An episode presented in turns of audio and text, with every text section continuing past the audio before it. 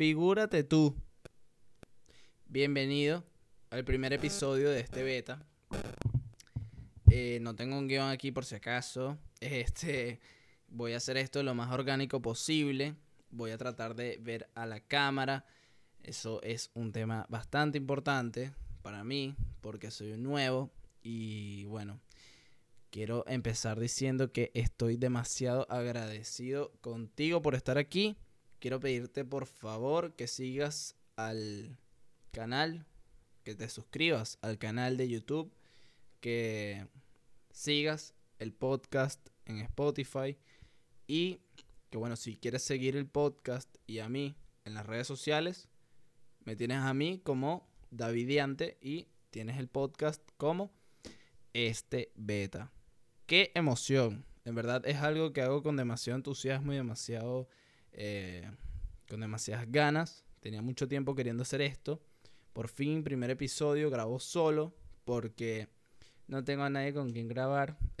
pero más que todo por el espacio, logré eh, construir un espacio para mí mismo donde pudiera, eh, bueno, tener poco ruido del ambiente, donde estuviese cómodo. Aquí estoy en mi cuarto, en las instalaciones de, eh, bueno, mi, mis aposentos.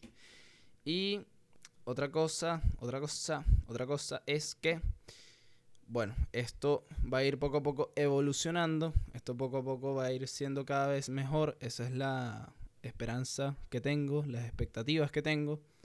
Y bueno, ojalá esto no se convierta en una exposición de, de, secundaria, ¿vale? Que ladilla, tampoco así. O sea, quiero ser en verdad lo más natural posible y quiero que si estás viendo esto sepas que vas a conocer una parte o una... O sea, en realidad me vas a conocer. No quiero ser... No quiero crear un personaje, no quiero ser alguien distinto como soy en realidad eh, eh, con la gente en general. Con todo el mundo soy igual, tiendo a ser igual con todo el mundo, eso es algo que me define. La gente que me conoce sabe que es así. Y bueno, a menos que me gustes, pues. Si me gustas, ahí sí, coño, te, de repente te lanzo un cumplido, no sé, qué sé yo, cualquier cosa. He aprendido últimamente, sí, voy a hacer un pequeño inciso acá, que en verdad hacerle un cumplido a la gente, no como que, coño, coño mami, ese culo, no, nada de eso, sino un cumplido real, que algo que, que quizás una persona se haya esforzado en algo como para verse mejor o para, no sé, alguien que esté haciendo dieta y esté más delgado. Ese tipo de cumplidos en verdad levantan muchísimo el ánimo de las personas, te lo dejo como consejo. Me ha funcionado muchísimo y no hay un chiste detrás de esto. Ojalá hubiese un chiste, pero ahora, ¿de qué va el podcast? para terminar, para cerrar ese tema con el que estaba, con el que me estaba metiendo. ¿De qué va este podcast? Este podcast, por ahora, por ahora, muy importante, va con una dinámica eh, medio rara, porque no, no la he visto, no he visto que alguien lo haga, y la dinámica trata de leer leer artículos de cualquier cosa, leer textos, leer quizás una noticia que en verdad sea bastante interesante, que vaya relacionada con algo que, me, que en realidad me llame mucho la atención. Y van a haber dos episodios por semana. Bueno, los días los voy a estar anunciando. Y... Nada, chicos, este es el primer episodio, ¿vale? Qué, qué sádico. Ahora, ¿qué voy a hablar este primer episodio? ¿Cuál es el tema de este primer episodio? Bueno, para que entres en el contexto de cómo coño yo conseguí este libro. Este libro se llama Modelos de Discursos para todas las circunstancias de la vida. Me lo regaló una gran amiga llamada Diana Galeano, quien obviamente me dedicó unas palabras en, el, en, el, en la portada que dice que en verdad esto me llegó. Solo aquel que domina un discurso en todo momento puede hacer reír en todo momento. Léelo y esfuérzate por ser quien deseas ser. Y postdata, este libro es un tesoro. Guárdalo y trátalo como tal. Un abrazote, David. Ahora, lo más interesante y loco de este libro, que sí, está cansadísimo, lo pueden ver, está en verdad súper viejo, es que es de 1911 y son literalmente eso que dice la portada, modelos de discursos. Lo que más me llamó la atención de esto es que en verdad yo iba a darme cuenta de cómo hablaba la gente en esa época y cómo era un discurso político, cómo porque eso en realidad es lo que tiene, o sea, si ves el índice tienes textos como discurso celebrando un matrimonio laico. No sé ni qué significa laico. Eh, otro. Inauguración de un hospicio. Discurso del presidente del ayuntamiento. Cosas loquísimas. Aquí me regalaron. Yo pensé, sinceramente, que me estaban haciendo una brujería, una vaina. Y que me estaban dando un libro que me iba a traer una maldición, qué sé yo. Pero, en vez de eso, resultó en algo muy bonito porque conseguí un texto que te quiero leer a ti. Que en verdad demuestra mucho que esto lo usé para no perder la página. Este, uy, se me cayó. Bueno, no pasa nada. Continúo. Eh, como estaba diciendo, funciona, perdón, demuestra mucho lo que es la, eh, la apreciación al arte en general. Sea en cualquier formato, en cualquier, en cualquier sentido, lo que sea. Y bueno, Primero voy a leer lo que es el texto, que es una lectura corta de unos 8 minutos. Este, para que en verdad escuches lo que lo que podía decir una persona que daba un discurso en esa época que en verdad es increíble. Ahora, el título de este discurso dice: Discurso del presidente de una academia o sociedad análoga al premiar a un poeta o prosista, etc. O sea, un escritor, un, una persona que se dedica al arte de la escritura, de la intelectualidad, de lo que es eh, ser un poeta. Yo escribí poesía en cuarentena. No sé si tú también lo hiciste, no sé quién más hizo poesía, pero yo escribí poesía, la tengo por ahí y quizás la suelte en algún momento. Pensé en hacerlo en este primer episodio, pero ya con todo esto que voy a leer es suficiente. Entonces, comienza así. Señoras, señores, antes dirigirse a la persona caracterizada, en este caso eres tú, y comienza.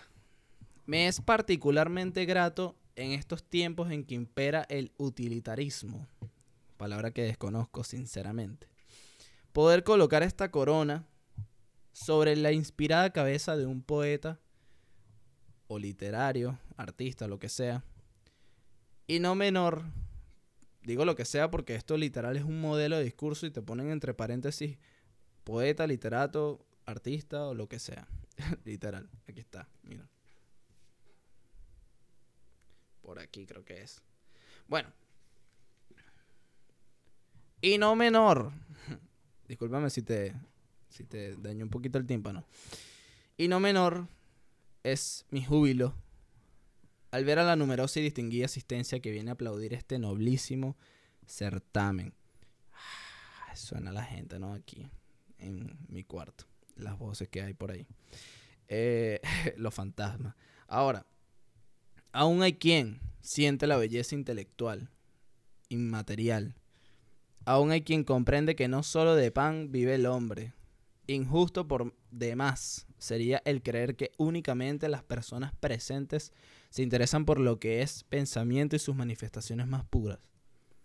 Fuera de este recinto, de mis aposentos, hay muchísimos seres que estorbados por sus ocupaciones o por otra cosa, si no han podido acudir a este acto solemne, aquí están en pensamiento. Pequeño ártope, pequeño resultaría este local si a él acudieran todos los que, solo en nuestra población, estiman que hace falta que haya creadores de belleza intelectual, como hace falta que haya belleza de todo género esparcida por la naturaleza completa. ¿Qué sería de nosotros? ¿Qué sería de una sociedad si en ella no nacieran y se formaran poetas, escritores, artistas de todo género? ¿Cuán pronto descendería toda nuestra intelectualidad? ¿Cuán pronto quedaríamos rebajados hasta un punto que en este momento nos parecería inverosímil? pero al que no tardaríamos en llegar. Suprime con el pensamiento la literatura, por ejemplo. Y trata de darte cuenta de lo que sería, no digo una sociedad, sino una aglomeración de seres humanos sin obras que agucen y desarrollen su entendimiento que le presenten conceptos hermosos, amenos, ingeniosos, expresados en una lengua sólida, pulida y armoniosa. Imagínate no a la persona que lee, pero que oye hablar a personas que leen, sino a miles de individuos atenidos a la sola expresión escrita de las necesidades más apremiantes de la vida en común. Avisos de la autoridad, informes comerciales para el precio de los comestibles, salida y llegada de trenes, de buques, etcétera, etcétera, etcétera. Quedan las obras científicas. Las obras positivas, me objetará alguno, quizás tú. Error.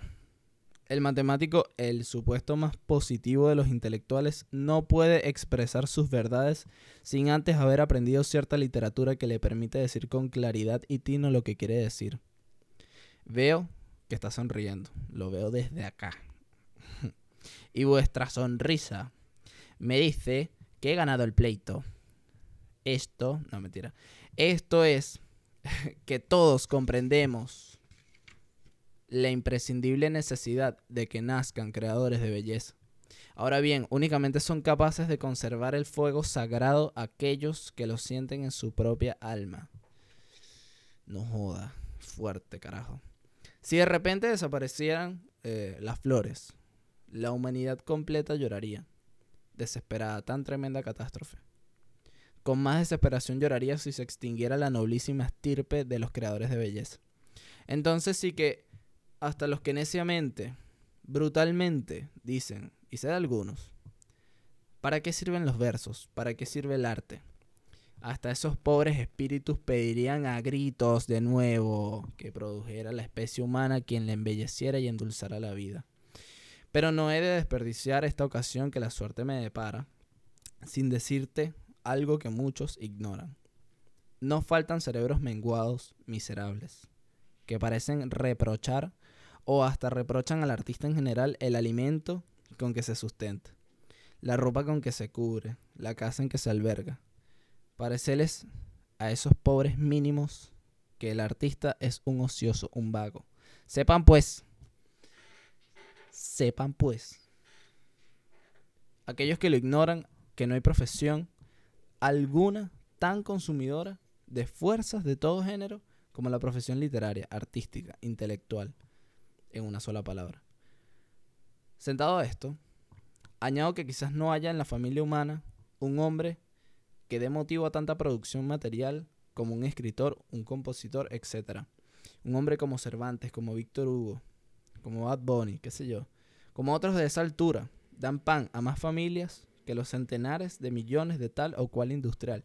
Y mientras las fortunas industriales y comerciales no crecen en la caja de uno, sino porque han salido de la caja de otro, el artista, lejos de empobrecer a nadie, enriquece a todos. Derrama a manos llenas, belleza y consuelo para los acomodados, pan, belleza y consuelo para los trabajadores manuales. La flor,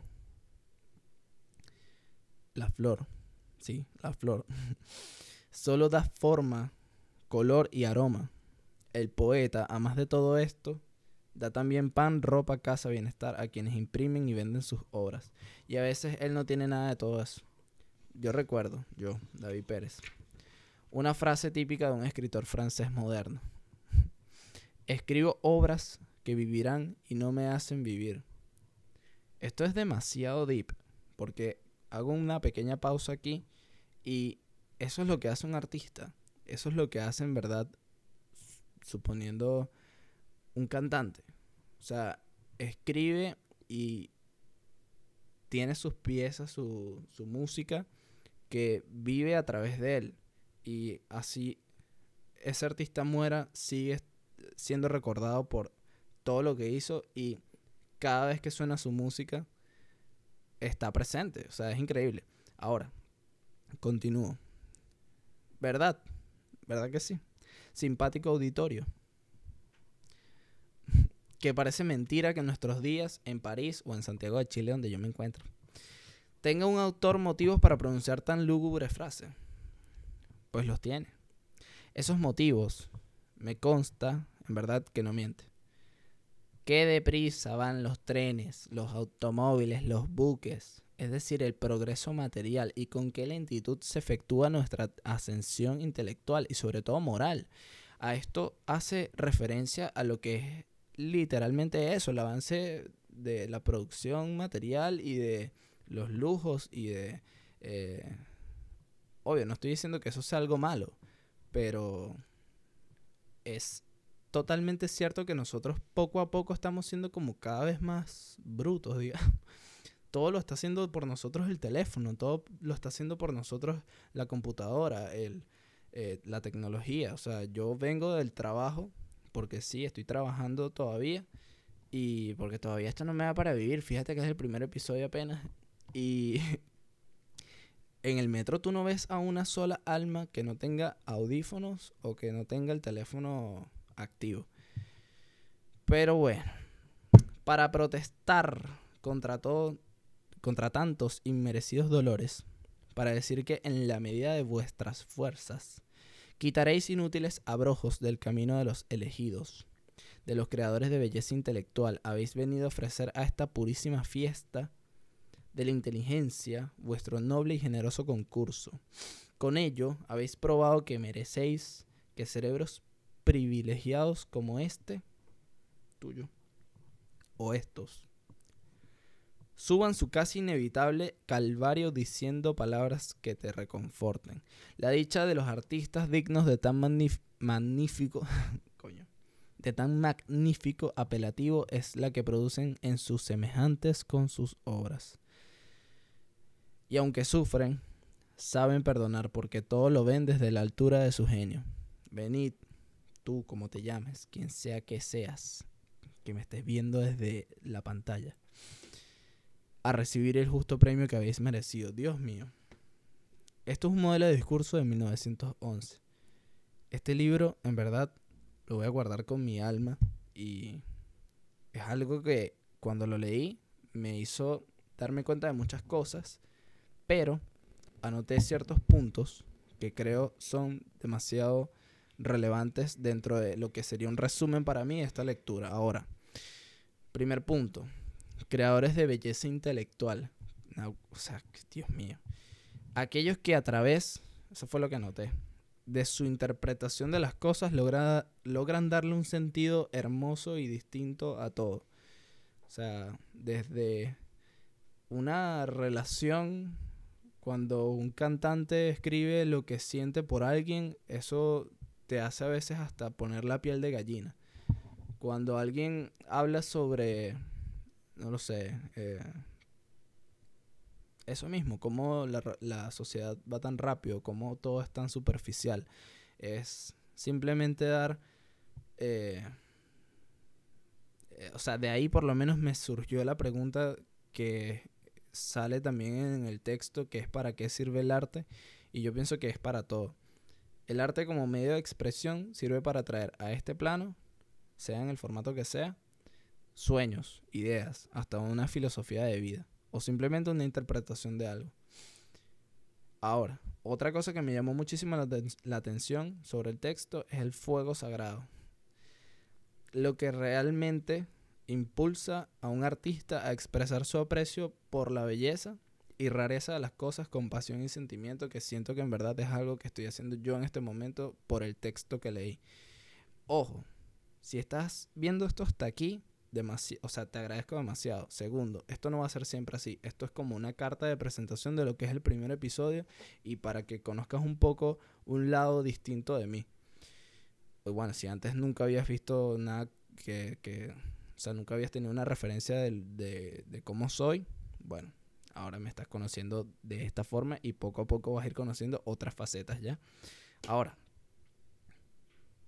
los elegidos saben perdonar. O sea, lo ven desde la altura de su genio.